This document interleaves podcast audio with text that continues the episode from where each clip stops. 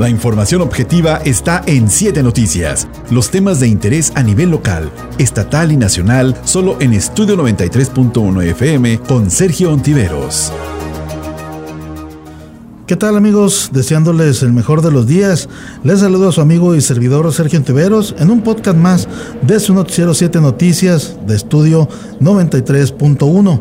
En esta ocasión, hace apenas unas cuantas horas que la Suprema Corte de Justicia de la Nación, pues finalmente, finalmente eh, dio un fallo, dio un fallo en la cual, pues le estoy titulando en esta ocasión que la Suprema Corte de Justicia de la Nación contra el derecho a la vida.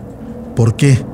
Porque esta fue, esta fue sin duda una semana de noticias alarmantes por los alcances de la resolución emitida por la Suprema Corte de Justicia de la Nación. Ministros en contra de uno de los derechos más esenciales del hombre, la protección a la vida. No conozco de hecho todavía a fondo el contenido de tan inaceptable resolución judicial por una sociedad agraviada al imponer el derecho de asesinar a quien no tiene la oportunidad de defenderse en su derecho a vivir. Sí, claro, abortar. Simple y sencillamente esa palabra. Polémica desde hace muchísimo, muchísimo tiempo, por no decir desde siempre. Y debo reconocer que aunque no soy abogado, de hecho lo, lo admito, pero sí me gusta analizarlo y estudiarlo, que el derecho a decidir está este, contemplado en el artículo cuarto de la Constitución Política de los Estados Unidos Mexicanos, cuando señala en su segundo párrafo, toda persona tiene derecho a decidir de manera libre, responsable e informada sobre el número y el esparcimiento de sus hijos. También debo reconocer que dicha incorporación legislativa fue dirigida a reconocer la igualdad en los derechos del varón y la mujer. En ninguna parte de la exposición de motivos se abordó que para determinar el número de hijos se tuviera que recurrir libremente al aborto. La Suprema Corte de Justicia de la Nación resolvió, eh, pues prácticamente de noche, naturalizar el homicidio en perjuicio de que no tiene, dejando sin aplicar diversas disposiciones constitucionales que le obligan a dar a toda persona eh, pues el derecho, el derecho a defenderse. En el caso del concebido, a través de quien pudiera tener un interés legítimo para su defensa. La Suprema Corte de la Justicia de la Nación omitió, quizá por la orden recibida desde el Ejecutivo Federal, porque no tiene otra evidencia, cumplir con lo que se dispone la Convención Americana de Derechos Humanos, de la que México es parte. Esto en sus artículos 2, y 4. Y también, también eh, otros que dicen, en el caso del artículo, el artículo segundo, deber de adoptar disposiciones de derecho interno. Si el ejercicio de los derechos y libertades mencionados en el artículo 1 no estuviera ya garantizado por disposiciones legislativas o de otro carácter, los estados parte se comprometen a adoptar con arreglo a sus procedimientos constitucionales y a las disposiciones de esta convención, las medidas legislativas o de otro carácter que fueran necesarias para hacer efectivos tales derechos y libertades. Insisto, no soy abogado, pero me asesoro con dos, tres o más de ellos. Y tan así que me ponen aquí a la vista el artículo cuarto que dice derecho a la vida. Uno, toda persona tiene derecho a que se respete su vida.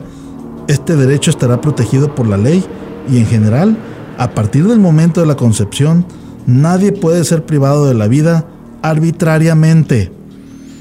La Suprema Corte de Justicia de la Nación, con su arbitraria resolución, desconoce la facultad del Poder Legislativo Federal y de las entidades federativas para legislar, porque con esa aberrante resolución invade una esfera constitucional que no le corresponde. Y también le dejo, no nada más al presidente de la República, Andrés Manuel López Obrador, este cuestionamiento. ¿Por qué? Porque a eso se le llama, tal vez, asesinato, ¿sí? U homicidio.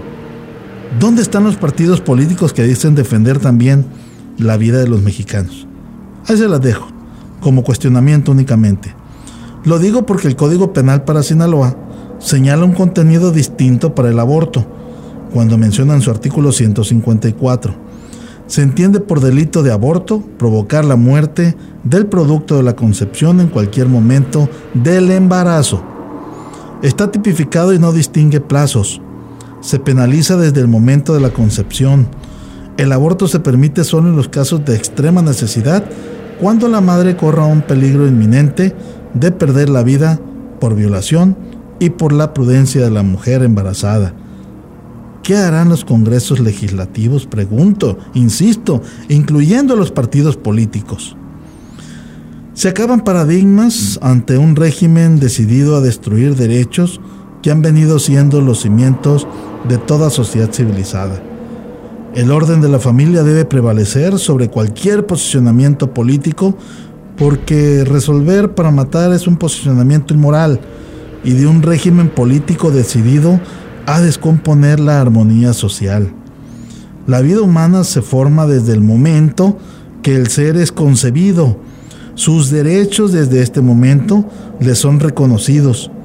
Son disposiciones históricas y no producto de un derecho supuestamente moderno, como lo calificaron, para juzgar y dar pauta al homicidio colectivo. Los eh, pitolurios de la, y la mujer así le vamos a, comentar, así le voy a llamar, que deshonra cotidianamente su dignidad, ya tiene su pasaporte de inmunidad. Sus embarazos podrán realizarse sin el menor riesgo de cometer delito.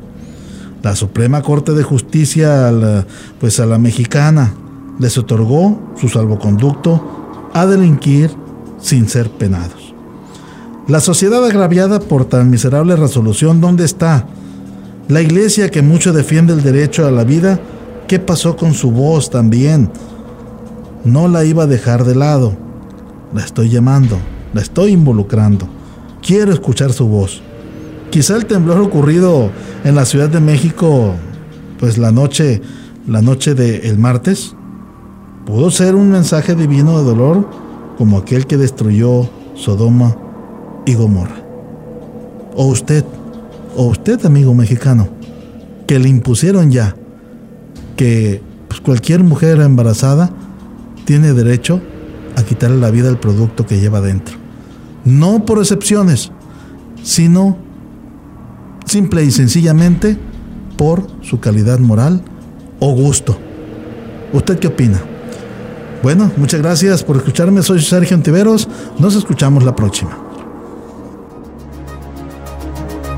Escúchanos en 7 Noticias por Estudio 93.1, con la información más relevante con Sergio Ontiveros.